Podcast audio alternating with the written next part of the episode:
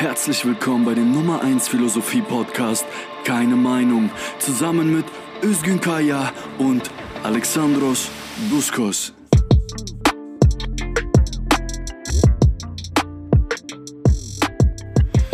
Hallo und herzlich willkommen zu Keine Meinung, dem Philosophie-Podcast auf all den Plattformen, die ihr so gerne benutzt. Ähm, ich bin Özgün Kaya, neben mir oder ganz weit weg an einem anderen Bildschirm ist Alexandros Suskos. Hallo Özgün. Und uns zugeschaltet ist heute Nicole Schöndorfer, mit der wir über Feminismus reden möchten. Hallo. Hallo Nicole. Nicole ist uns zugeschaltet aus äh, Wien und äh, wir, wie Özgün schon gesagt hat, wir möchten heute über Feminismus sprechen. Und wir fangen heute mal etwas anders an, nämlich mit einem Zitat, das ich vorlesen möchte. Und an diesem Zitat angehängt hätte ich dann direkt schon eine Frage an Nicole, beziehungsweise ähm, ja zwei Fragen, beziehungsweise man, man könnte das dann gewissermaßen einordnen. Und zwar ist das von August Bebel, dem sozialistischen Politiker und Philosophen, ähm, der Folgendes geschrieben hat. Ich lese einmal vor. So kommen Männer der verschiedensten Standpunkte aufgrund ihrer wissenschaftlichen Forschungen zu gleichen Resultaten. Die volle Emanzipation der Frau und ihre Gleichstellung mit dem Mann ist eins der Ziele unserer Kulturentwicklung, dessen Verwirklichung keine Macht der Erde zu hindern vermag. Aber sie ist nur möglich aufgrund einer Umgestaltung, welche die Herrschaft des Menschen über den Menschen, also auch des Kapitalisten über den Arbeiter, aufhebt. Jetzt wird die Menschheit zu ihrer höchsten Entfaltung gelangen. Das goldene Zeitalter, von dem die Menschen seit Jahrtausenden träumen und nach dem sie sich sehnten, wird endlich kommen. Die Klassenherrschaft hat für immer ihr Ende erreicht, aber mit ihr auch die Herrschaft des Mannes über die Frau. Nicole, ähm, ja. geht es denn in diese Richtung? also aktuell meinst du? Ja. Pff, ja, leider nicht, würde ich sagen. ähm, ziemlich gar nicht. Okay. Ähm, also ich würde da auch nicht komplett zu 100 Prozent mitgehen mhm. äh, mit Bebel, mhm. sondern äh, würde da auch noch was hinzufügen. Also das sagt ja auch Engels ähm, in, in der Ursprung der Familie, dass äh, die Klassenherrschaft, äh, wenn sie aufgehoben wird, auch die Herrschaft des Mannes über die Frau aufgehoben wird. Und äh, das ist leider zu einfach, also so geht's nicht. Es ist ja nicht nur ein ökonomischer Faktor, sondern auch ein sozialer, mhm.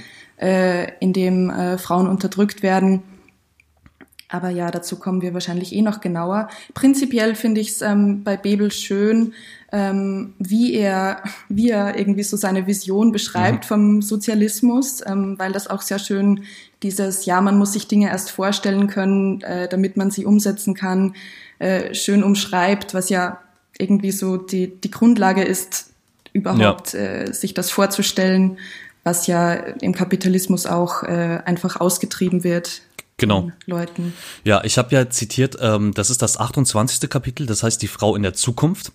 Und ähm, er sagt komischerweise vor diesem Zitat, ja, ähm, fängt er zum Beispiel an und sagt, die Frau der neuen Gesellschaft ist sozial und ökonomisch vollkommen unabhängig. Aber das von mir verlesene Zitat war das Abschlusszitat des Kapitels, wo das dann das Soziale so nicht mehr vorkommt. Also es ist schon am, am ökonomischen Faktor irgendwie ne, auf, aufgehangen ja. sozusagen. Ähm, Warum ist das nach der Zeit, also nach Bebel bis heute, ähm, sind die Probleme dieselben geblieben oder haben sie eine neue Gestalt angenommen? Ähm, also ihr könnt mir beide auch gerne antworten. Ähm, also was, äh, warum, warum geht es nicht in diese Richtung, die Bebel da vorschlägt? Wer will? Özgün, naja, wir, wir, leben halt, also Engels hat gelebt zu äh, Höchstzeiten der kapitalistischen industrialisierten mhm. Produktionsweise. Ähm, und wir leben halt immer noch im Kapitalismus in einer ähm, angepassten, neueren Form. Mhm. Und diese, dieser Moment der, des, des antikapitalistischen Widerstands, in dem Engels gelebt hatte damals im 19. Jahrhundert, der äh, hat ja auch eine gewisse Zeit äh, erfahren. Die Geschichte ist passiert mhm. und ähm, dieser Widerstand ist halt nicht mehr derselbe wie der damalige. Äh, es war halt sehr euphorisch, was da Engels auch, äh, was äh, von, von dem Bebel dort auch gesprochen hat. Mhm. Mit, äh, mit seinem Blick auf die Zukunft. Es ist ja, es ist ja immer schwierig, ähm, wenn man mit Menschen diskutiert darüber, ähm, mich eingeschlossen, ja. Also es ist schwierig, ähm, wenn man das Thema äh, Feminismus, die Rolle der Frau in der Gesellschaft, ähm, ähnlich auch wie, wie beim ähm, Thema wie Rassismus, das mit dem Kapitalismus in Verbindung zu bringen überhaupt. So, und warum, mhm. warum ist das so schwierig eigentlich? Puh, also ähm wie ich vorhin schon gesagt habe, es wird irgendwie so die Vorstellungskraft, wie es anders sein könnte, mhm. was ja trotzdem einfach im Rahmen des Möglichen liegt, mhm. ähm, wird so sehr ausgetrieben. Und äh, quasi durch die äh, Knechtschaft im Kapitalismus der ArbeiterInnen äh, haben sie einfach auch gar keine äh, gar keinen Bezug mehr dazu, äh, zu ihrer Klasse, dazu mhm. ein äh, Klassenbewusstsein zu entwickeln, zum Teil. Mhm ähm, und dann ist natürlich die andere Geschichte, es wird ja auch ähm, ganz bewusst äh, dagegen gearbeitet, mhm. dass dieses Klassenbewusstsein äh, sich entwickeln kann, innerhalb der Massen sozusagen. Mhm. Ähm, einerseits natürlich, indem sie gar keine Zeit mehr dafür haben, weil sie ja sowieso die ganze Zeit nur mit Lohnarbeiten beschäftigt sind. Mhm. Ähm, oder eben äh, unbezahlt arbeiten, mhm. ja. Und andererseits gibt's halt quasi Gegenbewegungen, die den Kapitalismus einfach so ein bisschen aufhübschen wollen und ähm, sozusagen äh, mit Repräsentationspolitik und äh, Identitätspolitik äh, das, das ganze Thema aufweichen wollen. So, nee, das sind die eigentlichen Probleme mhm. und ähm, euer Klassenreduktionismus oder was weiß ich ähm, greift da zu kurz. Mhm. Also du meinst ähm, sowas wie, äh, es müssten, also wenn du sagst Repräsentationspolitik oder Identitätspolitik, sowas wie, naja, es muss einfach mehr Diversität geben in Unternehmen, in Politik. Ähm, es, es sollten mehr Frauen irgendwie Führungspositionen ähm, bekommen. Ähm, warum äh, auch, Özgün, äh, wir haben uns darüber auch schon unterhalten, so warum löst Repräsentation ähm, also das ist natürlich naiv gefragt jetzt von mir, aber warum löst Repräsentationspolitik, warum löst Diversität das Problem nicht? Welches Problem übersehen die Leute, die das denken? Äh, ich würde das Nicole weitergeben. Die hat da auch schon mal sehr ausführlich drüber geredet Gerne. in ihrem Podcast. Gerne. Ja, ähm, also das löst das Problem nicht, äh, weil ein quasi in Anführungszeichen bunterer Kapitalismus oder eine buntere Ausbeutung uns auch nicht befreien wird.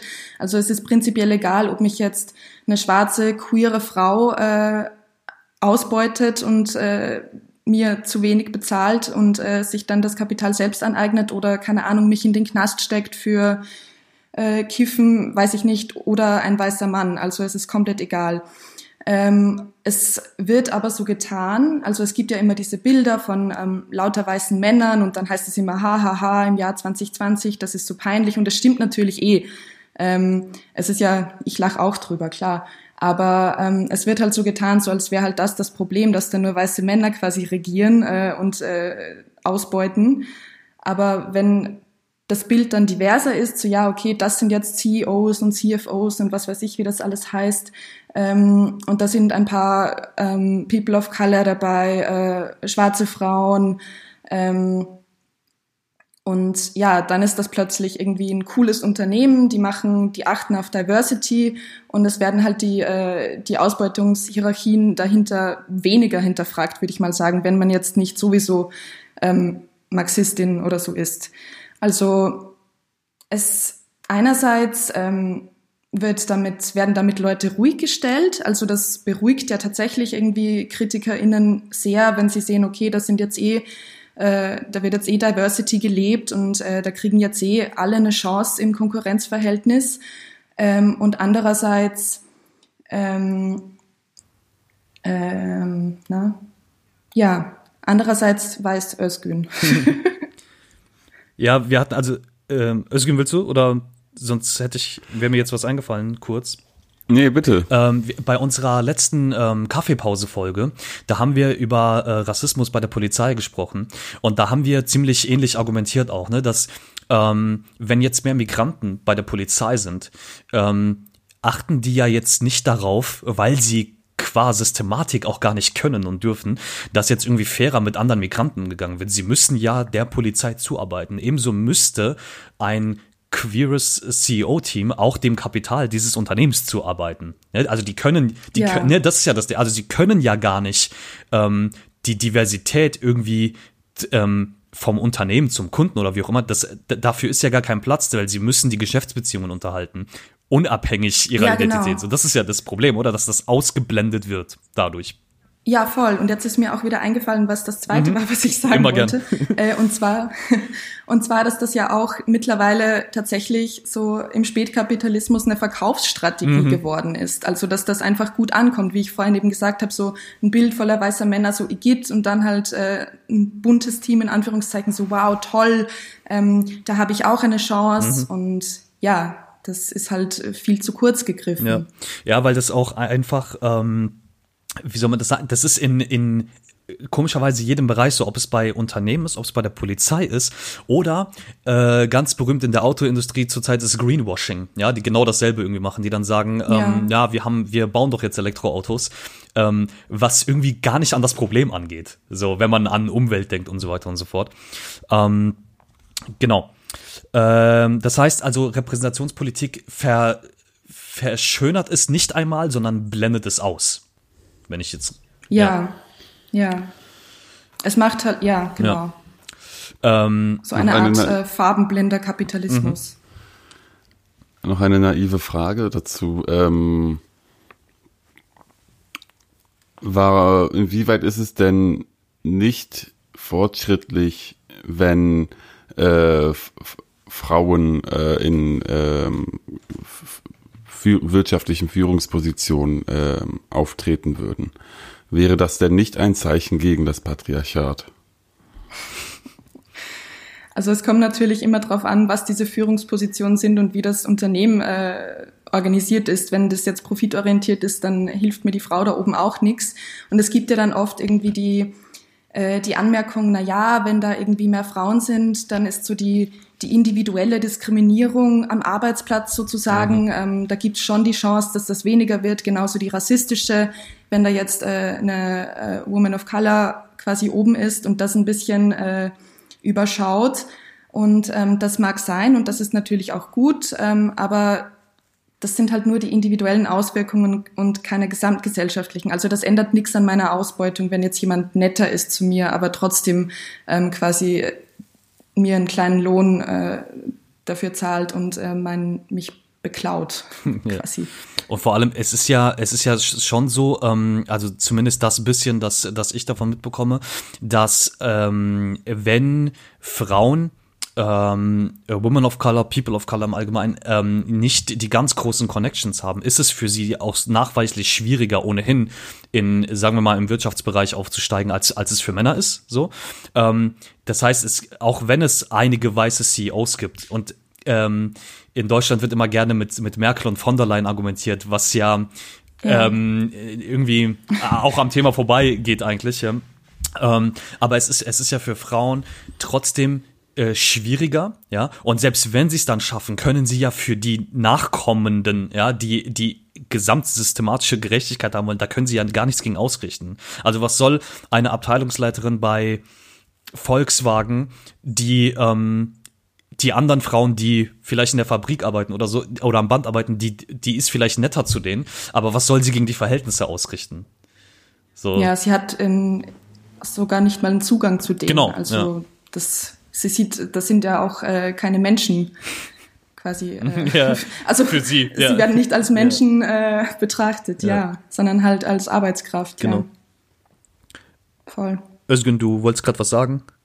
Äh, Hat man das gehört? ja, ich ja. war so leise. Ich, ich, ich, spür- ich spüre es jedenfalls. ähm, ich mache mal heute ein bisschen weiter den naiven äh, Fragesteller. Ähm, äh, die, die, ähm, hm.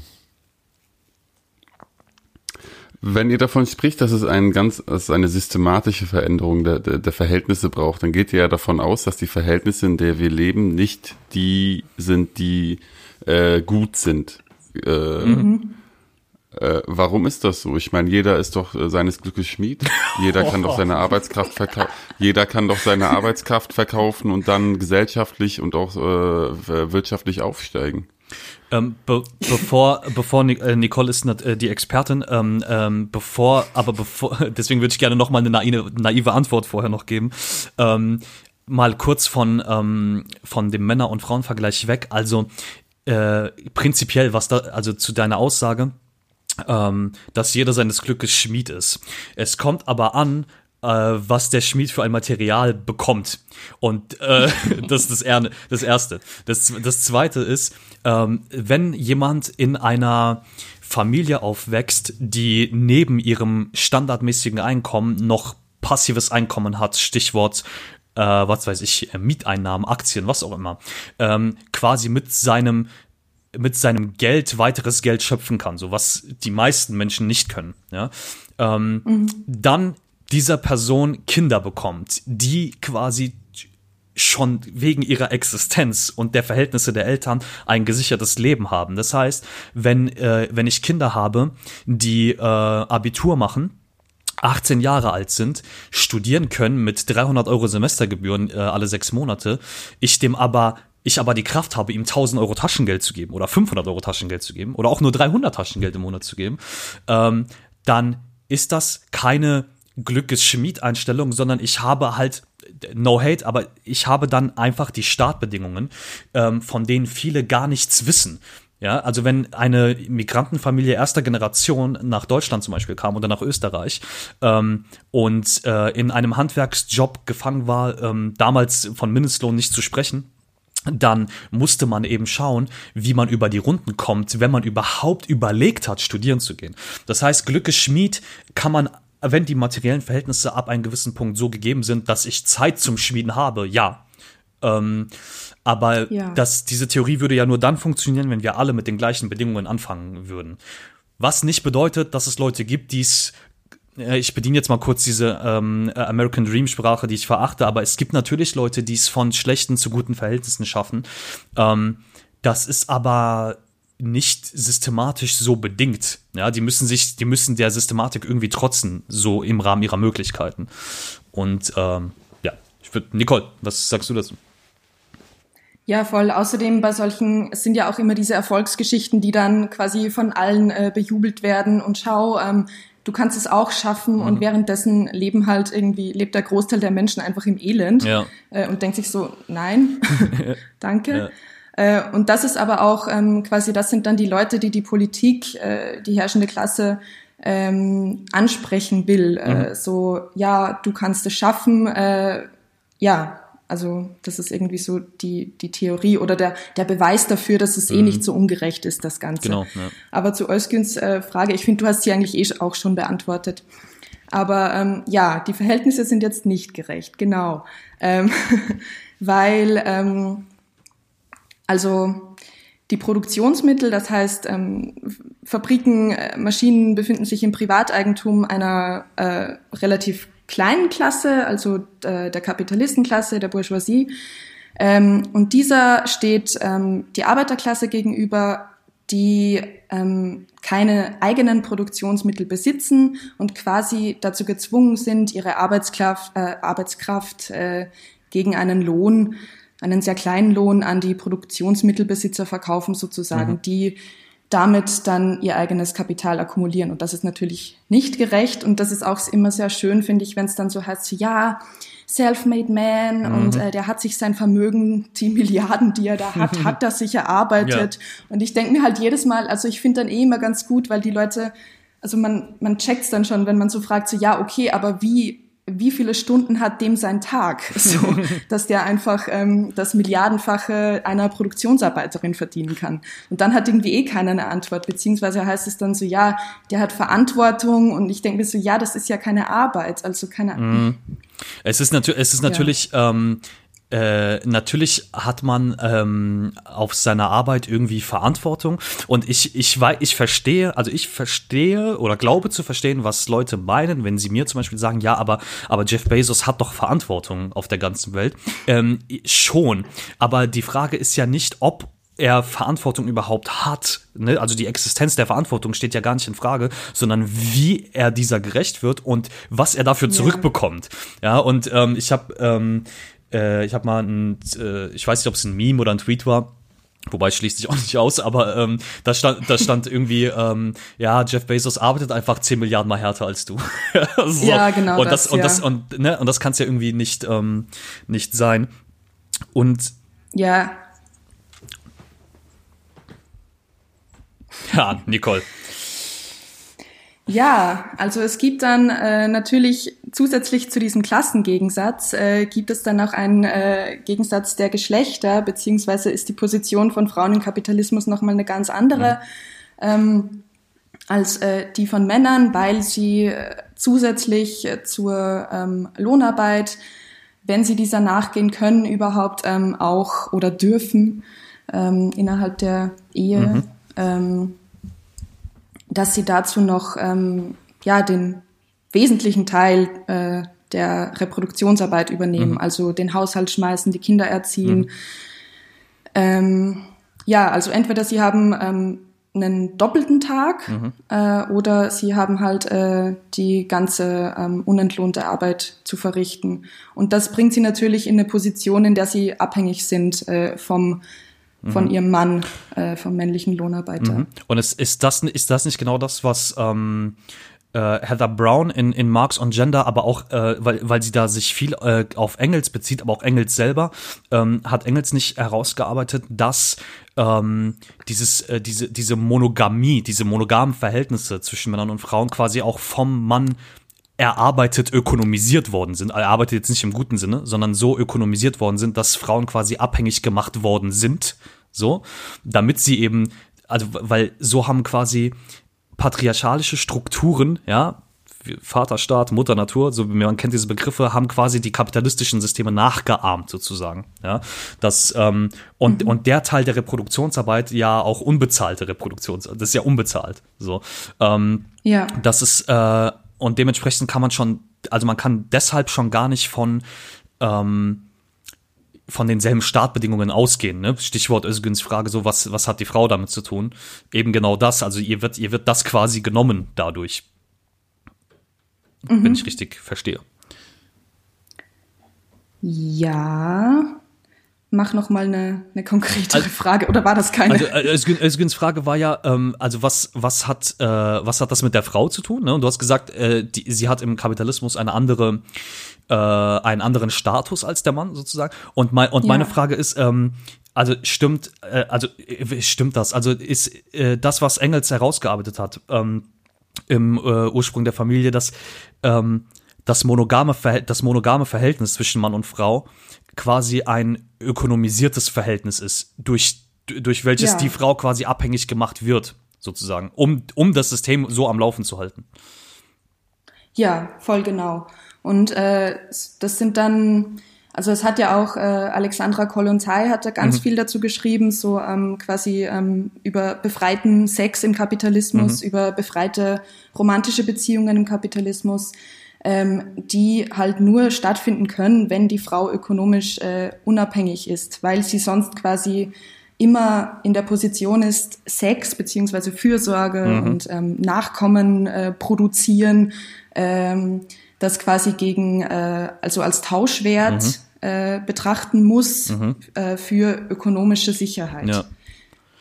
Das ja. ist, ähm, weil da, das hat äh, Bebel, es, es gibt es gibt Stellen bei Bebel, da ähm, ne, da denkt man so, okay, da ist jetzt, ähm, das ist ein bisschen zu einfach. Diese Einfachheit aber hat den Vorteil, dass manche Dinge sehr on point formuliert werden.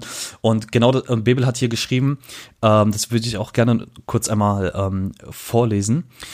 Die Zwangsehe ist für die bürgerliche Gesellschaft die Normalehe, die einzige, in Anführungszeichen, moralische Verbindung der Geschlechter. Jede andere geschlechtliche Verbindung ist unmoralisch. Die bürgerliche Ehe ist, das haben wir unwiderleglich nachgewiesen, die Folge der bürgerlichen Eigentumsverhältnisse.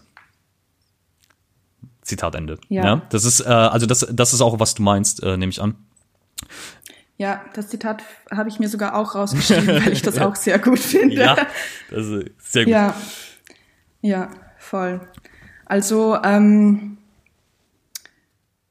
mm, ist, ist, äh, ja, also mit zur bürgerlichen Ehe kommt ja noch dazu, mhm. äh, quasi, dass sie dann äh, gesetzlich äh, legitimiert wird ja. auch noch. Also diese, diese Abhängigkeit und diese ähm, Sklaverei innerhalb der Familie in Anführungszeichen mhm. äh, wird dann auch noch rechtlich legitimiert. Also auch wenn jetzt so ähm, jetzt in der heutigen Zeit es nicht mehr so ist, äh, dass der Mann quasi über die Frau dominiert und ihr mhm. Dinge vorschreiben kann. Äh, gesetzlich ähm, ist seit ein paar Jahrzehnten so, ist ja auch nicht so, dass das schon ewig nee. vorbei ist.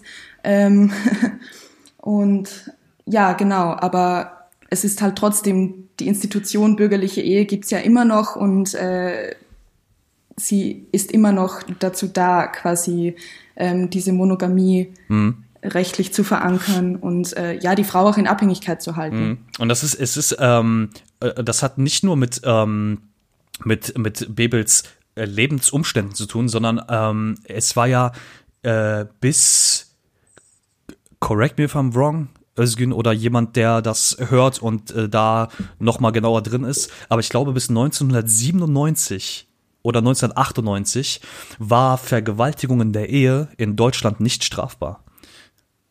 So, es, es ja, ist, also es, ne? es ist nicht so, dass, dass das irgendwie, ähm, also das, das ist paar, also 23 Jahre her so, dass wir überhaupt, wir haben vor 23 Jahren beschlossen, ähm, CDU übrigens dagegen, dagegen gestimmt damals, for your information. Ja. so, ähm, wir, also wir haben vor 23 Jahren beschlossen, dass wenn eine Frau verheiratet ist, sie von ihrem eigenen Ehemann nicht vergewaltigt werden darf. So. Ja ne, das, was die Verhältnisse noch, was, was, was irgendwie zeigt auch, wie tief verankert dieses Verhältnis bis heute war und ist, auch wenn es positivere Ausnahmen gibt, wenn es heute Männer gibt, die in Elternzeit gehen oder so. Aber das ändert irgendwie nichts ja, an der, an der gesetzlichen Grundsituation, so. Ja, und das ist auch ein guter Punkt, eben so diese Gewalt in der Ehe, mhm. diese, diese Gewalt, die dann äh, die abhängige Frau quasi ausgesetzt ist. Mhm. Und auch wenn das jetzt ähm, natürlich strafrechtlich, das ist schon wichtig, dass ähm, diese Dinge auch geändert klar. werden, klar. Ja. Ähm, aber das ändert halt nichts daran, dass Gewalt in der Ehe nach wie vor, ähm, also vom Mann gegen die Frau, äh, eine Normalität ist. Mhm. Also ob das jetzt ökonomische ist oder eben tatsächlich äh, körperliche und sexualisierte Gewalt. Mhm. Also ähm, nur weil es verboten ist, man weiß es ja, heißt ja nicht, dass es nicht mehr passiert, ja. auch wenn das gerne ähm, so geframed mhm. wird. Ähm, und das ist halt auch so ein wesentlicher Punkt, ähm, mit dem die, äh, die Frau dann auch kontrolliert wird. Und sie, es ist ja oft einfach so, dass sich die Frau dann nicht trennen kann, also diese Gewalt erduldet. Man kennt eh diese ganzen ähm, äh, Diskussionen über häusliche Gewalt mhm. und so weiter. Also das ist ja nicht einfach so, dass sie irgendwie dann sagt, sie, ja, okay, ciao, dann gehe ich, weil womit? Ja, ja genau. Also das, ja, das ist alles schon ähm, ganz, ganz äh, tief einfach äh, verankert, wie das Ganze läuft. Mhm. Gibt es da eigentlich ähm, Unterschiede oder ähm, zwischen zwischen Deutschland und Österreich oder ist das ähm, wird das da genauso diskutiert wie hier so an der Oberfläche oder ja, schon ja. eher, würde ich sagen. Okay. Ja, also es gibt zwar natürlich immer die Diskussion, ähm, und das gibt es, glaube ich, in Deutschland auch, ähm, so, ähm, ja, ähm, Frauen müssen ökonomisch unabhängig mhm. sein, ähm, damit sie quasi ähm, keine Gewalt erleben, beziehungsweise dass sich das Risiko, dass sie Gewalt erleben, mhm. äh, vermindert oder dass sie eben, wenn sie sie erleben, einfach dieser Gewalt ähm, quasi entfliehen können. Mhm. Ähm, aber es geht halt nicht weiter als das. Also ähm, oder halt nicht, nicht im Mainstream-Diskurs, sagen wir mal so. Es mhm. wird dann schon drüber geredet, dass eben diese Gewalt auch ein, ein Instrument der Kontrolle ist, ähm, wie ähm, Kinder dann die Situation noch äh, schwieriger machen, ähm, weil, weil die Frau dann quasi nicht nur um sich selbst kämpfen muss, sondern mhm. auch um die Kinder. Ähm, ja, also es, aber das ist halt auch immer wieder nur so, anlassbezogen. Mhm. Also wenn es halt irgendwie, in Österreich gibt es ja relativ viele Frauenmorde. Mhm. Ähm, also gibt's überall, aber in Österreich, äh, in Europa wohl ähm, ganz besonders viele. Okay. Ähm, auf die Bevölkerungszahl irgendwie gemessen. Mhm.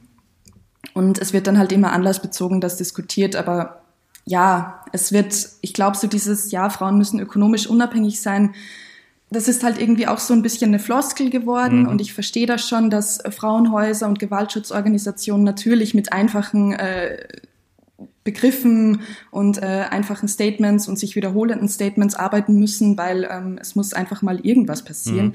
Aber das Ding ist halt auch, ähm, dass diese ökonomische Unabhängigkeit ja nicht nur ist, ähm, dass sie quasi arbeiten geht mhm. und eine eigene Lohnarbeit hat, was halt irgendwie die, äh, die Lösung von Liberalen wäre. Ja. Die Frau muss einfach so viel arbeiten, dass sie sich selbst erhalten kann und notwendigerweise auch noch die Kinder. Mhm.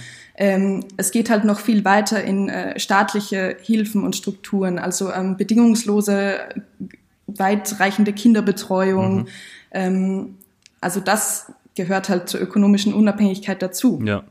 Das Gefährliche, ja, und das, das Gefährliche, was ich in Deutschland bei, bei Liberalen sehe, ist, ähm, dass es, ähm, gab es wahrscheinlich schon immer, aber ich sehe das jetzt erst, weil ich gucke ähm, nicht immer äh, so gerne rein, was Liberale so sagen dazu, aber da gibt's da gibt's mittlerweile ähm, äh, in den ober, obersten Parteien, Parteienpositionen ähm, Frauen, die äh, ähm, ja, die selber jetzt das, ähm, das sagen, was Christian Lindner sagt. Ja, also da gibt da gibt's jetzt Frauen in der FDP, die sagen, ihr müsst nur hart genug arbeiten.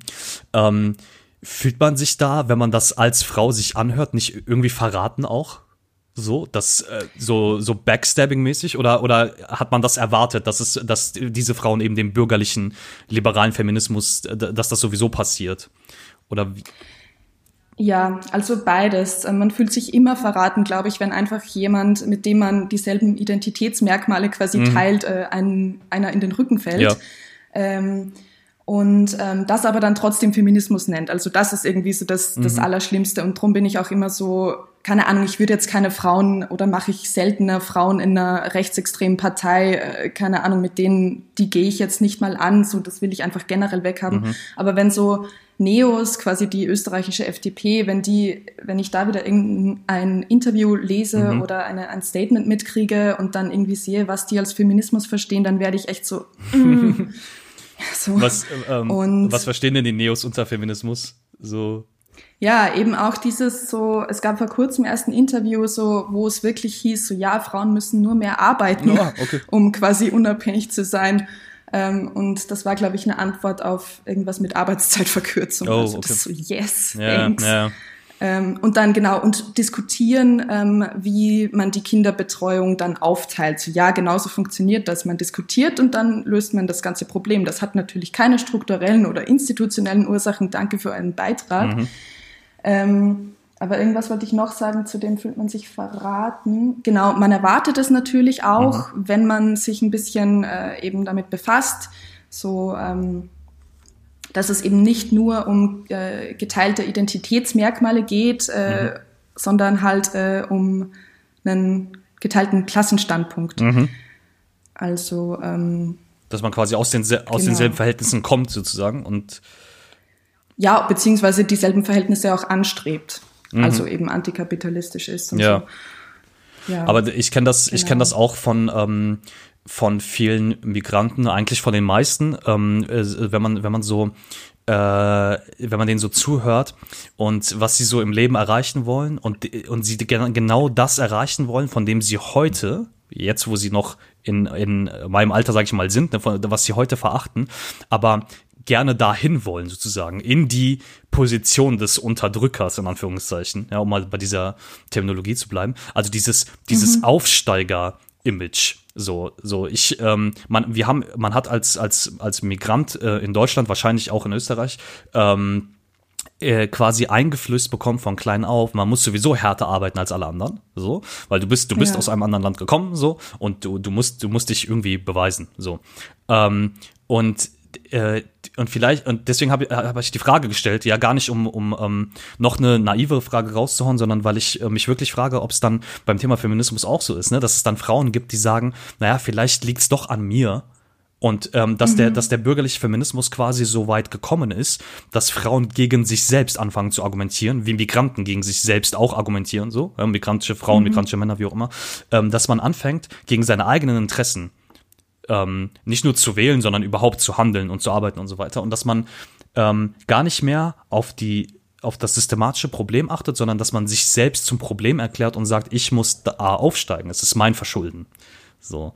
Und ähm, ja. ja, ne, also wenn, äh, wenn sich in Deutschland dann FDP-Politikerinnen hinstellen, es, ga, es gab mal, ich weiß nicht welche Zeitung, es ist einer der drei großen, ich weiß nicht, ob es FAZ, äh, Süddeutsche oder Zeit war, ähm, da gab es eine, eine Collage, so eine Broschüre, so eine Extra-Broschüre, äh, da haben erfolgreiche Frauen aus der Wirtschaft erklärt, warum sie gegen Frauenquoten sind ähm, und warum, mhm. äh, warum Frauen wegen ihrer Qualifikation, und sie hätten ja alle so tolle Qualifikationen, und warum die Frau sich selbst alles erarbeiten muss. Und ähm, mhm. die haben dann kurze Interviews gegeben. Und ähm, dann kam eine Woche später ein Gegendossier von einer anderen Zeitung raus. Ich weiß, wieder einer der drei großen, eine andere, ich weiß aber nicht welche, ähm, wo dann einer herausgearbeitet hat, weil er hat dann diese ganzen Frauen mal gegoogelt und dann kam raus, alle Frauen, die da das Interview gegeben haben, haben ihr Unternehmen äh, entweder vom Vater geerbt, der vom Vater für ihr Unternehmen bekommen. so, also das kam, das kam so zwei, drei Wochen später raus. Ja, also da war es, da war es nicht mehr so selbst erarbeitet. Ja, und das, und ich glaube, dass, dass dieser bürgerliche Feminismus mhm. Ähm, quasi ja nicht nur Repräsentationspolitik irgendwie hochhält, sondern wirklich mittlerweile aktiv dagegen arbeitet, dass man sich mit diesen richtigen Problemen befasst, sozusagen. Und dass Einzelpersonen sich zum Problem erklären. Absolut, ja. Also ähm, es wird halt einfach darauf ähm, gepocht, mhm. äh, dieses widerständige Potenzial, nenne ich es jetzt mal, mhm. ob das jetzt ähm, Frauen sind oder MigrantInnen, die ja beide Gruppen einfach ähm, im Klassenkampf quasi eine sehr große mhm. und sehr mächtige Gruppe wären, ja. wenn es denn quasi den, äh, wenn der zustande kommen würde. Ähm, und deshalb wird da halt auch krass dagegen gearbeitet. Und gerade bei diesen Gruppen, die ja auch tatsächlich äh, in äh, einer unterdrückten äh, Position sind, mhm. äh, also in einer mehrfach unterdrückten Position quasi, äh, wenn sie ArbeiterInnen sind, mhm. dann ähm, ja, also man, man gerade als Frau es ist natürlich auch die Sozialisation in diesem ganzen kapitalistischen System eine Katastrophe. Ja. Also nicht nur ähm, eh das, ja, jeder ist ihres Glückes Schmied, bla bla bla, sondern mhm. halt auch dieses so, ähm, das Gefallen müssen, ähm, das, das äh, sich unterordnen, das ruhig sein. Mhm. Also das kommt schon auch noch dazu und das spielt natürlich also der Kapitalismus arbeitet natürlich auch damit, beziehungsweise die herrschende Klasse arbeitet auch mit diesen äh, Unsicherheiten, sage ich jetzt mal. Mhm. Äh, unsere äh, Freundin äh, Bafta Sabo und der Kollege Sebastian Friedrich hatten da auch, äh, vor kurzem würde ich schon fast sagen, schon zwei Monate her, einen äh, Text veröffentlicht, äh, in der sie diese ähm, mehrfach wie du es genannt hast, äh, von MigrantInnen und auch von teilweise, was du hinzugefügt hast, von Frauen, äh, einen neuen, äh, in einen neuen Begriff gefasst haben, und zwar in den Begriff der Überausbeutung. Mhm, mhm. Finde ich, finde ich gut. Ähm, und ich dachte jetzt, du sagst Intersektionalität oder so, aber den Begriff gibt's ja schon. Und dann hätte ich nämlich, und das wäre nämlich irgendwie so die, die richtige ähm, Definition von Intersektionalität äh, von BAFTA und Sebastian, wenn das quasi das äh, wäre, weil Intersektionalität jetzt ist irgendwie so ein Begriff, der so durchs Internet schwebt und den sich jede Feministin oder halt viele Feministinnen in die Bio schreiben. Und ich habe manchmal das Gefühl, sie wissen irgendwie gar nicht, woher das kommt und was das eigentlich bedeutet. Mhm.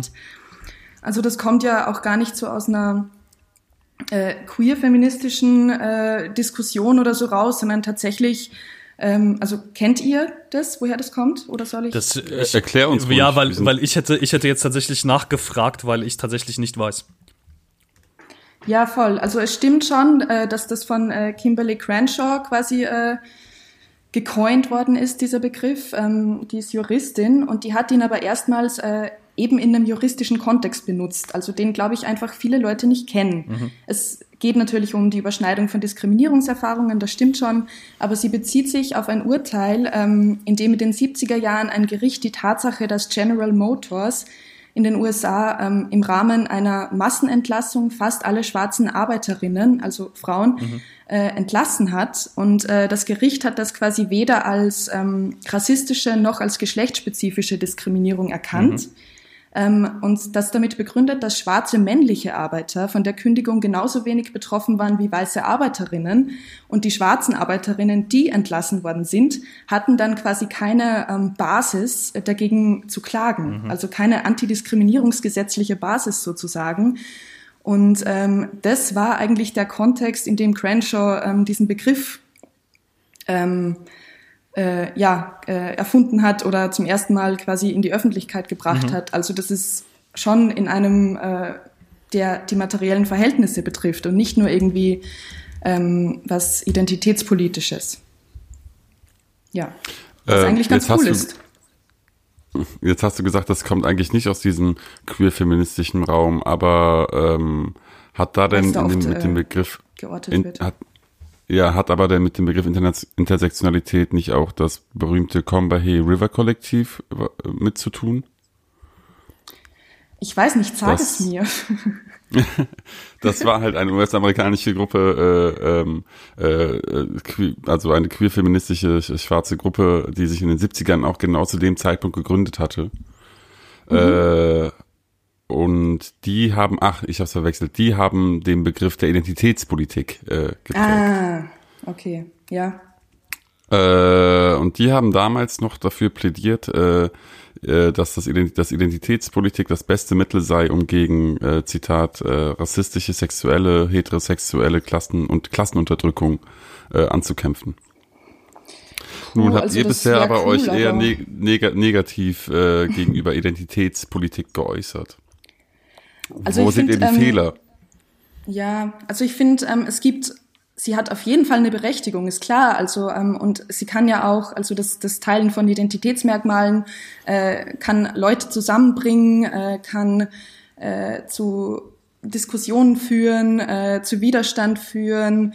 Ähm, aber ja, genau, eben sie hat ihre Berechtigung, mhm. aber man darf halt den Klassenaspekt einfach nicht äh, außer Acht lassen, mhm. weil ich habe mit ähm, einer bürgerlichen Frau ähm, weniger zu tun äh, oder weniger gemeinsam als äh, mit einer weißen Arbeiterin, also mhm. beziehungsweise mit einer ähm, Woman of Color, die Arbeiterin ist. Also ähm, die, ich will da jetzt gar nicht so krass das privilegieren, ich will nur nicht, dass das immer außer Acht gelassen mhm. wird, so bei diesen Debatten. Und ähm, es ist ja auch oft so, und das meine ich auch vielleicht gar nicht so negativ, wie es klingt, ähm, oder doch, ähm, dass da eher so die Differenz, also Differenzpolitik und so, das wird dann halt eher betont ähm, als das Gemeinsame. Mhm. Und ähm, es wird dann eher so äh, quasi auf Minderheit, also auf, auf eine Minderheit gesetzt, auf eine gesellschaftliche Minderheit, die quasi so ähm, das widerständige Potenzial hat, statt auf die Masse zu setzen, die aber historisch äh, ähm, ganz klar ähm, das widerständige Potenzial hat. Mhm. Also ja, es. Damit, damit schließt es kann schon auch nutzen, genau. Aber ja.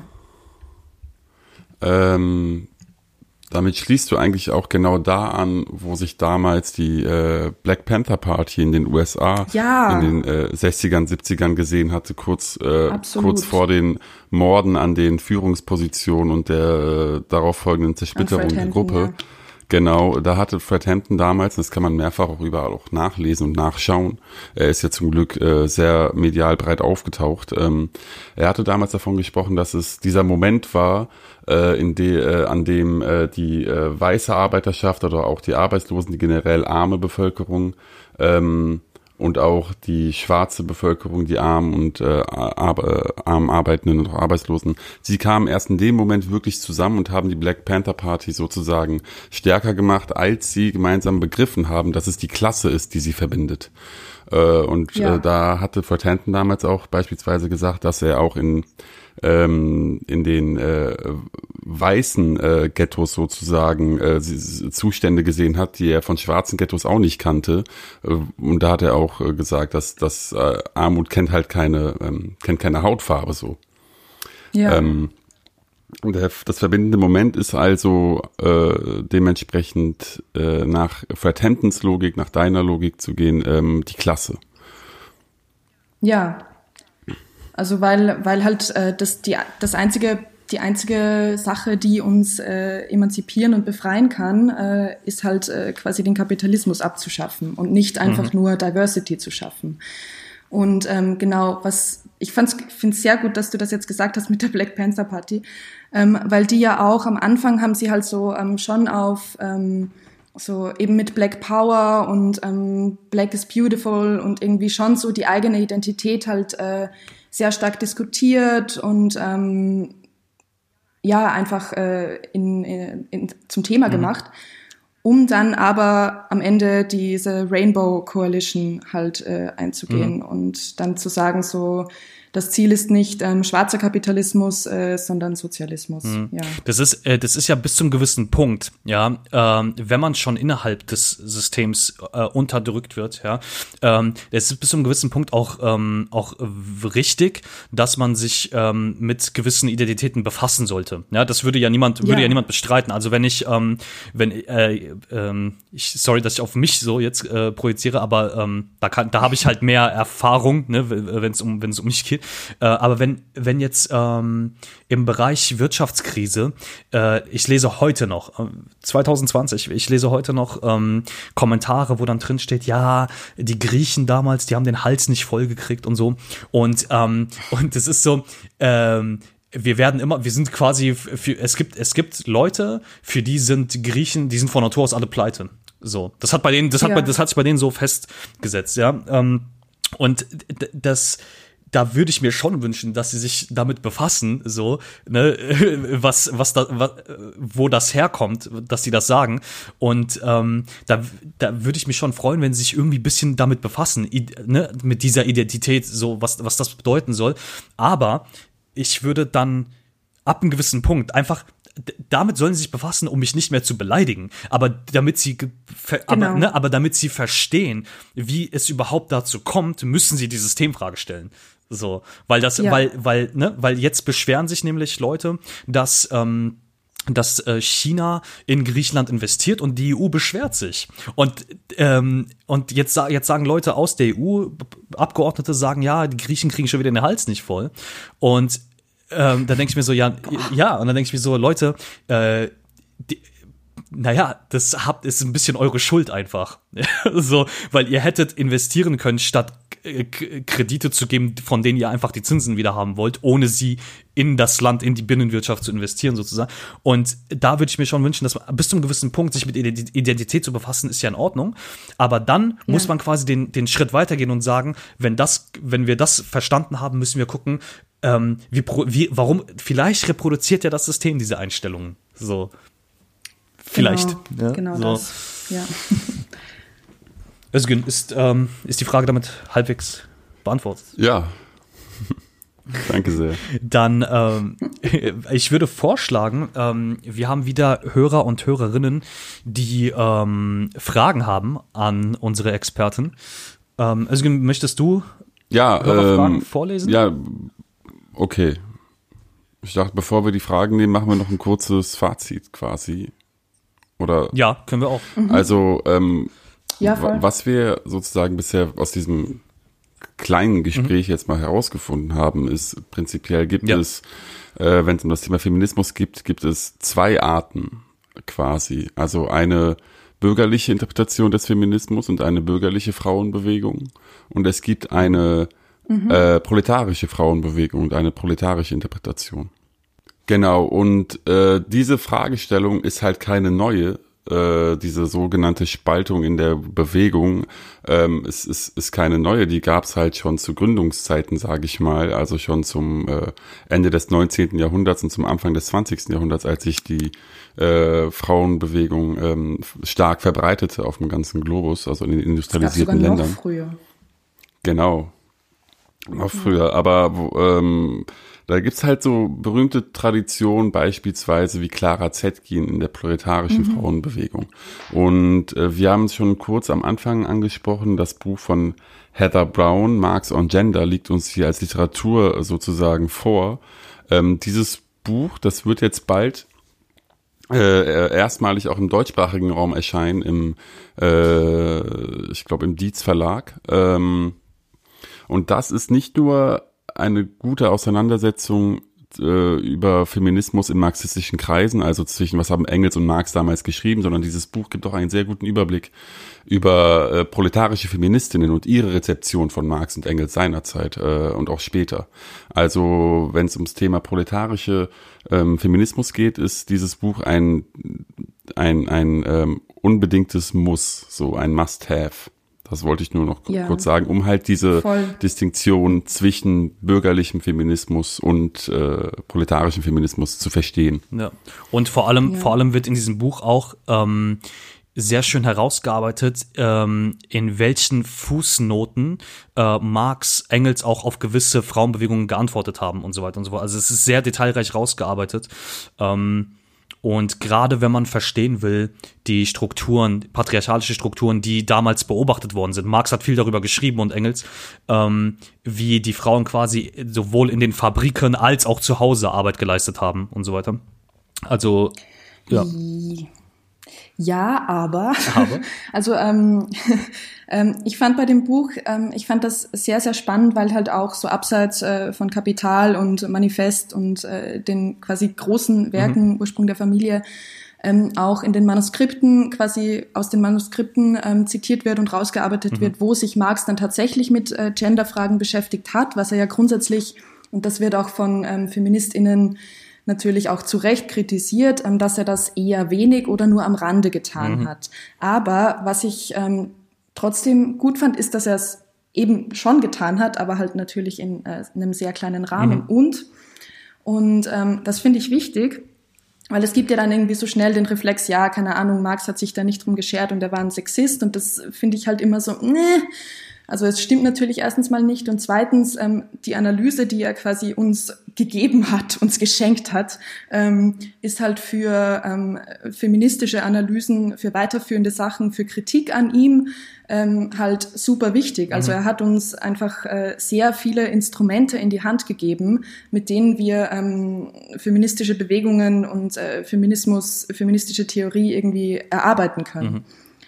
Also das finde ich irgendwie ganz wichtig. Also und auch, das sind auch nicht nur so konkrete ähm, Theorien, sondern eben auch, ähm, ja, natürlich äh, Dialektik und Co., die man halt dann für die weiterführenden Analysen, mhm. die auch gerne Kritik an ihm äh, ja. äh, sein können, äh, brauchen kann. Ja, ja. ja deswegen, deswegen habe ich ähm, eben hervorgehoben, dass, ähm, dass es äh, dass viel aus den Fußnoten von Marx auch zitiert wird, ähm, weil ähm, ein, ein, ich meine, eine, eine gute Sekundärliteratur eröffnet ja nicht nur ähm, irgendwie Erkenntnisse, sondern auch neue Kritik, wie du sagst, ne, auch neue Kritikpunkte. Das ja. heißt, ähm, äh, weil du eben gesagt hast, wird aus den Manuskripten zitiert, ähm, also für die Hörer, die da ähm, nicht wissen, welche Manuskripte wir meinen, ähm, du meinst wahrscheinlich die ökonomisch-philosophischen Manuskripte von ja, Marx, genau. 1844. Genau, das ja. sind seine, seine eher, eher, philosophischeren Werke, sagt man. Und ähm, genau, und dementsprechend, ähm, ich fand das, ich fand das ziemlich spannend, wie ähm, quasi die Diskussion damals, auch, ähm, auch von Engels und anderen Bewegungen und so weiter, wie die da vonstatten gegangen sind. Also man kann sagen, ob, ähm, ob man quasi Neues erfahren will oder neue Kritikpunkte sehen will, äh, würden wir das Buch auf jeden Fall empfehlen. Ja. ja, also auch nicht nur halt, damit hier am Ende nicht im Kopf bleibt, es geht da um Marx und Engels, sondern auch um auch äh, feministische Position, äh, proletarische Feministinnen sozusagen, äh, mhm. was über sie zu lernen. Also dieses Buch ist gespickt mit ähm, der Auseinandersetzung von ähm, äh, Feministinnen mit Marx und Engels auch. Mhm. Also mit den genau. Marx und Engelschen Texten. Es ist ein wirkliches ähm, also ein, ein, es ist nicht, ich weiß nicht, ob das Wort Mammutwerk zutrifft, aber es ist halt schon ein Mammutwerk dahingehend, dass es halt wirklich all das be äh, bearbeitet. Und all diese Auseinandersetzungen, die wir auch heute mal wieder irgendwie im Echo der Medien hören können, schon damals äh, besprochen hat und äh, ja. zu Punkten und Aussagen kam. Und es ja, hilft so ungemein, Entschuldigung, ja, es hilft auch ungemein, halt diese ganzen Autorinnen überhaupt jetzt erstmal wieder kennenzulernen, die in diesem Buch auch mitgewirkt haben. Genau. Entschuldigung. Nee, ist, wenn man sich nicht sieht, ist so schwierig. Ähm, genau, es ist vor allem auch so das erste Werk in dieser, äh, in dieser Breite, das sich eben mit Marx und äh, Marx und Gender quasi auseinandersetzt. Mhm. Also es haben natürlich viele ähm, in, in marxistischer Tradition stehende FeministInnen das auch gemacht. Äh, Silvia Federici zum Beispiel ganz, ähm, ganz stark. Sie hat Marx kritisiert, aber hat natürlich auch immer und hat aber mit seiner ähm, Methodologie, mhm. äh, mit seiner Methodik quasi weitergearbeitet. Ja. Also sie hat auch, sie betont da auch immer ganz klar, so ja, stimmt, da war irgendwie, das hat er ein bisschen verpeilt. Ja. aber ähm, damit kann man arbeiten. Das, das ja. ist halt der, das ist halt der Vorteil, wenn man eben ähm, systematisch sich mit Themen auseinandersetzt und nicht ähm, Einzelthemen versucht zu beantworten. Ja, wenn gute, gute Philosophen kann man, ne, wie sie das auch gemacht hat, man kann an Inhalten kritisieren, aber mit dem System arbeiten, so mit dem, mit, ja. mit dem Instrumentarium. So. Und da, das äh, macht halt gute Philosophie aus, dass sie lernfähig ist ja, ja. Ähm, das, äh, das ist, glaube ich, was bei Marx auch sehr gut ähm, zur Geltung kommt, auch hier bei, ähm, bei Heather Brown. Ja, voll. Und man muss das auch zugestehen, einfach mhm. so diese, dieses Potenzial und diese Entwicklung und dieses weiter, äh, weiter damit arbeiten. Und ähm, also das gilt sowohl jetzt für Bücher als auch jetzt bei Personen, denke ich mir so, ja, ähm, keine Ahnung, lasst sie halt lernen oder so. Also das finde ich auch ganz wichtig, was ja im Feminismus auch so ein bisschen so ja, nee, du hast jetzt was Geschissenes gesagt, so ciao. Das ist halt äh, in manchen Bubbles, sagen wir so, nicht im Feminismus, um Gottes Willen. Ja. Dann äh, haben wir viel besprochen, hoffentlich vieles, was ähm, verständlich war. Ähm, gehen wir rüber zu den Fragen. Da kam ja einiges an.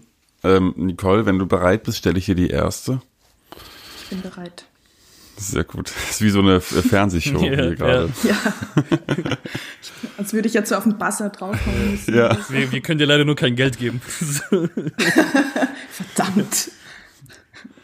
Äh, Flugi fragt, ähm, wie hat sich die Covid-19-Pandemie auf Frauen ausgewirkt? Gibt es unterschiedliche Auswirkungen in Abhängigkeit von Gegenmaßnahmen der Regierungen? Äh, plus gibt es Unterschiede in den Auswirkungen auf äh, WOC, Transfrauen und so weiter? Ähm, ja, also ähm, die äh, Corona-Krise hat natürlich äh, diese Probleme, die Frauen äh, Arbeiterinnen äh, noch wesentlich stärker hatten als Arbeiter, ähm, noch vertieft. Dazu kommt natürlich auch noch, ähm, dass sie äh, auf die Kinder aufpassen mussten, dass die Schulen geschlossen waren. Also es gab da irgendwie eh, das war ganz cool, dass es da irgendwie sehr viel, sehr viel dazu gab ähm, an Artikeln und an, äh, ja, an, äh, dass sich viele Leute damit befasst haben, so mit der Rolle der Frauen in der Corona-Krise.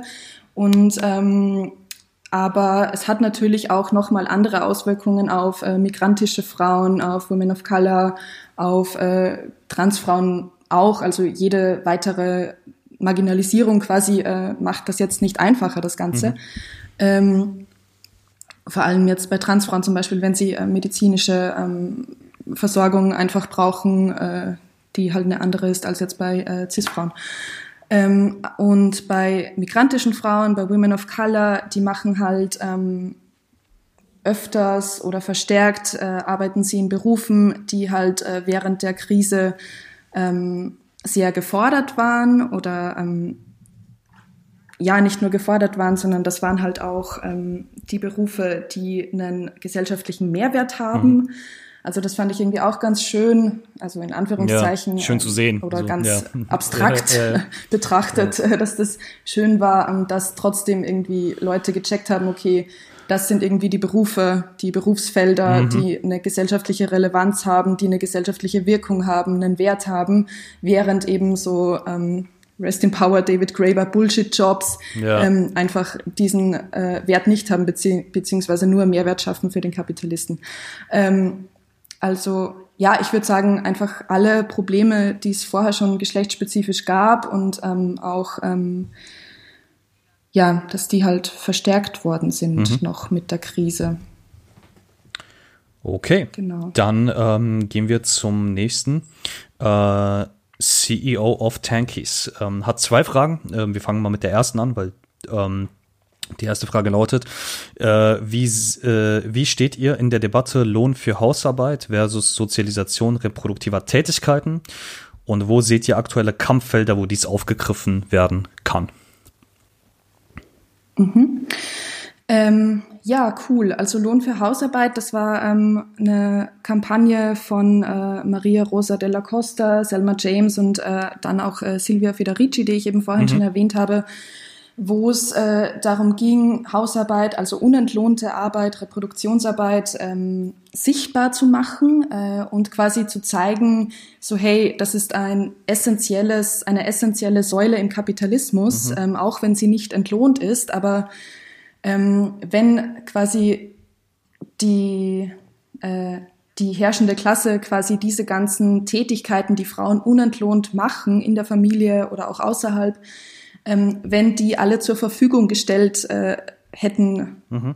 werden müssen, bla bla bla, ähm, dann ähm, hätte quasi nicht so viel Kapital akkumuliert äh, werden können. Also die Kampagne selbst war, es ging gar nicht darum, wirklich einen Lohn zu fordern. Mhm. Ähm, also das war nicht, es war keine gewerkschaftliche Forderung, sagen wir okay. so, sondern es war einfach ähm, ein ähm, ja, ein Bewusstsein schaffen, aber halt nicht dieses so, ja, hört uns zu, sondern ja. halt so, hey, das ist das Problem, ähm, das äh, spezifische Problem von Frauen im Kapitalismus. Und es gab da auch ähm, sehr viel Kritik daran, ähm, zum Beispiel ähm, hieß es da, dass diese also das ist, wenn man den Lohn quasi zur Verfügung stellen würde für Hausarbeit, dann würde das doch nur diese ähm, gendered ähm, Rollen mhm. äh, Verstärken. Irgendwie verstärken, ja, genau. Ja. Das äh, so Reproduktionsarbeit wieder einfach ähm, halt institutionalisieren. Mhm. Und ähm, ja, das finde ich sehr bequem, ehrlich gesagt, weil so, also selbst wenn, ähm, erstmal muss man was angleichen, um es dann gemeinsam abschaffen zu können, finde ich. Mhm. Und ähm, dann gibt's noch einen anderen Kritikpunkt. Das war eben, dass ähm, dann, dass diese lieb, äh, Liebe und, und Care und Fürsorge, dass das halt wieder kommodifiziert wird. Mhm. Ähm, was ein guter Punkt ist, wenn man das Ganze drumherum halt ausblendet. Mhm. Also ich kann mich jetzt dann nicht über genau diese äh, Geschichte aufregen, wenn ich mich über die sonstige Kommodifizierung mhm. von Arbeitskraft halt nicht aufrege. Also das ist schon sehr bequem. Mhm. Und ähm, ja, es ging einfach in der Kampagne auch darum zu, ähm, zu zeigen, dass eben die Hausarbeit ähm, feminisiert ist im Kapitalismus, essentialisiert ist, naturalisiert mhm. ist ähm, und dagegen einfach zu arbeiten. Und genau, und auch noch ein Punkt, dadurch, dass die Hausarbeit, ähm, Reproduktionsarbeit eben nicht entlohnt ist, ähm, haben quasi die Frauen, die das machen, ähm, werden sie nicht als Teil der Arbeiterinnenklasse ähm, mhm. betrachtet mhm. und haben dann natürlich auch kein, kein Streikrecht. Also Federici hat das mal so beschrieben, eine Frau, die die Hausarbeit verweigert, fühlt sich nicht wie eine streikende Arbeiterin, sondern einfach so wie eine faule Frau mhm. und wird halt demnach auch gesellschaftlich geächtet quasi. Ja, ja genau. Okay. Und was war das andere? Äh, die zweite Frage von, äh, vom selben Fragensteller war, wie seht ihr das Verhältnis von der Verteilung von Reprodu Reproduktionsarbeit bezüglich deutscher Flints und migrantischer Flints? Seht ihr Ansatzpunkte für antiimperialistischen Kampf, zum Beispiel im Pflegesektor? Wenn ich mich nicht täusche, mhm. ist Flint die Abkürzung für Frauen, Lesbians, Lesben, Inter, Inter Non-Binary und Transfrauen. Genau. Yeah. Okay. Ähm, also ähm, nicht Cis-Männer genau. quasi. ähm, ja, also das ist wieder das, ähm, was wir eh schon gesagt haben, mhm. dass eben äh, migrantisierte ähm, Personen, äh, Flint-Personen da im Pflegesektor wesentlich stärker vertreten sind, ähm, dementsprechend auch ähm, mehr von, noch mehr von Ausbeutung betroffen mhm. sind. Ähm, und da kommt auch noch dazu, dass es ja gerade bei so liberalem Feminismus, der ja dann eben darauf drängt, ja, die Frauen müssen arbeiten gehen, aber was passiert dann mit der Hausarbeit, mit den Kindern zu Hause? Ja, die heuern halt dann äh, migrantische, meistens Frauen ähm, an, Women of Color, die dann diese Arbeit für sie erledigen und dann quasi ausgebeutet werden nochmal. Das wäre so mein Take. Dann habe ich eine Frage noch gefunden ähm, von Sickham ähm, lässt fragen, ist gerade Platz für Feminismus in unserer jetzigen politischen Lage? Und wenn ja, wie kann dieser sich einbringen und vernetzen, damit dieser nicht in seiner Bubble bleibt? Mm. Ja, also es ist immer Platz und vor allem Notwendigkeit äh, für Feminismus da, würde ich sagen.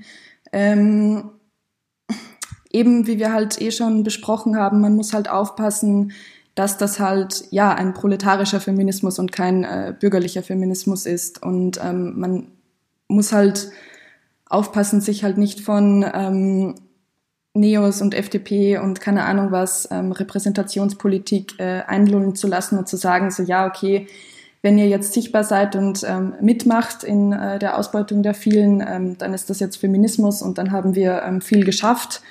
Ähm, das, ja, so einfach ist es eben nicht. Also was ist mit den Massen quasi, die werden dann vernachlässigt in der Diskussion. Also es bräuchte, ich weiß nicht, was war die Frage, so politische Landschaft oder was? Politische Lage. Ähm, Politische Lage, ach so, ja. Mit, ja. Ganz viel Feminismus. Ja, ganz viel, ganz viel, aber eben ähm, äh, weg von der, beziehungsweise sich auch befreien von dieser repräsentationspolitischen Argumente, sondern ähm, äh, ja, genau. sondern in, in ihrer, in ihrer, in ihrer systematischen Problematik so zu erfassen, ähm, was für genau. alle politischen Probleme ja gilt, ähm, nach wie vor. Ja. Genau. Das wäre dann auch die letzte Frage gewesen. Ähm, das heißt, äh, ja, wir brauchen ganz viel Feminismus. Ähm, wir brauchen Feminismus, der sich, ähm, der an, an, die, an die Wurzel der, der, der systematischen Probleme greift, ähm, damit sich dahingehend eben was äh, organisieren lässt, wenn man so festhalten mag. Ähm, Özgün, ja, genau. Özgün, noch ein Abschlusswort? Oder zufrieden soweit? Ja, ich will mich, ich will mich sehr herzlich bei Nicole bedanken. Ähm, und äh, was ich noch am Anfang versäumt habe, darauf hinweisen, Nicole hat natürlich, aber das, wisst, das wissen alle wahrscheinlich. Ja, einen klar. Sehr guten, klar. Einen sehr guten Polit-Podcast, der da äh, ähm, heißt Darf sie das? Ähm, jede Woche am Dienstag, glaube ich. Ja, äh, kommt ja, da eine Dienstagabend, Mittwoch früh, ja ja, Dienstagabend, Mittwoch früh kommt da immer eine Folge zu aktuellen oder sonst sonstigen äh, Themen, die äh, einen so beschäftigen können in Politik und auch im feministischen Raum. Und da wollte ich nur noch mal hinweisen, dass ihr den euch doch anhört, wenn ihr es bisher nicht kanntet. Aber ich glaube, es wird ja umgekehrt sein, dass viele Nicole-Hörer äh, uns, uns nicht kennen. und äh, bei Nicole auch unbedingt, unbedingt auch die Folgen zu ähm, äh, zu Moria in Griechenland hören. Ähm, hinsichtlich, weil, ne, äh, hinsichtlich EU, ja. EU und so unbedingt reinhören. Ähm, fand ich, fand ich ganz, ganz gut. Und ähm, genau, bedarf sie das heißt der Podcast. Ähm, wir haben keine Meinung und äh, ich weise noch einmal darauf hin, dass wer mag und ein bisschen Geld übrig hat, auch über unseren Paperlink einmalige Beiträge zukommen lassen kann, ähm, dass wir dann für den Podcast natürlich verwenden. Und äh, ein ganz herzliches Dank, Dankeschön auch von mir an Nicole nach Wien, ähm, dass du uns äh, aufgeklärt hast über, über dieses Thema. ähm, ja, wirklich. Also ähm, äh, die, viele der naiven Fragen von Özgün wären bei mir, also die hätte ich tatsächlich auch einfach gefragt, weil ich da nicht, äh, naja. ja, nicht natürlich natürlich nicht das mit der mit der Repräsentation, aber ähm, aber es gibt schon Sachen, die ich natürlich nicht so einordnen kann, wie du das kannst. Ähm, und äh, genau. Dann. Ja, ich bedanke mich auch sehr herzlich bei euch und sehr cool, dass wir es geschafft haben endlich. Ja. und ja, ich freue mich, wenn, wenn die Folge dann draußen ist. Dann äh, bedanken wir uns ganz herzlich bei euch und wünschen euch noch eine angenehme Zeit. Bleibt gesund und bis zum nächsten Mal. Ciao. Tschüss.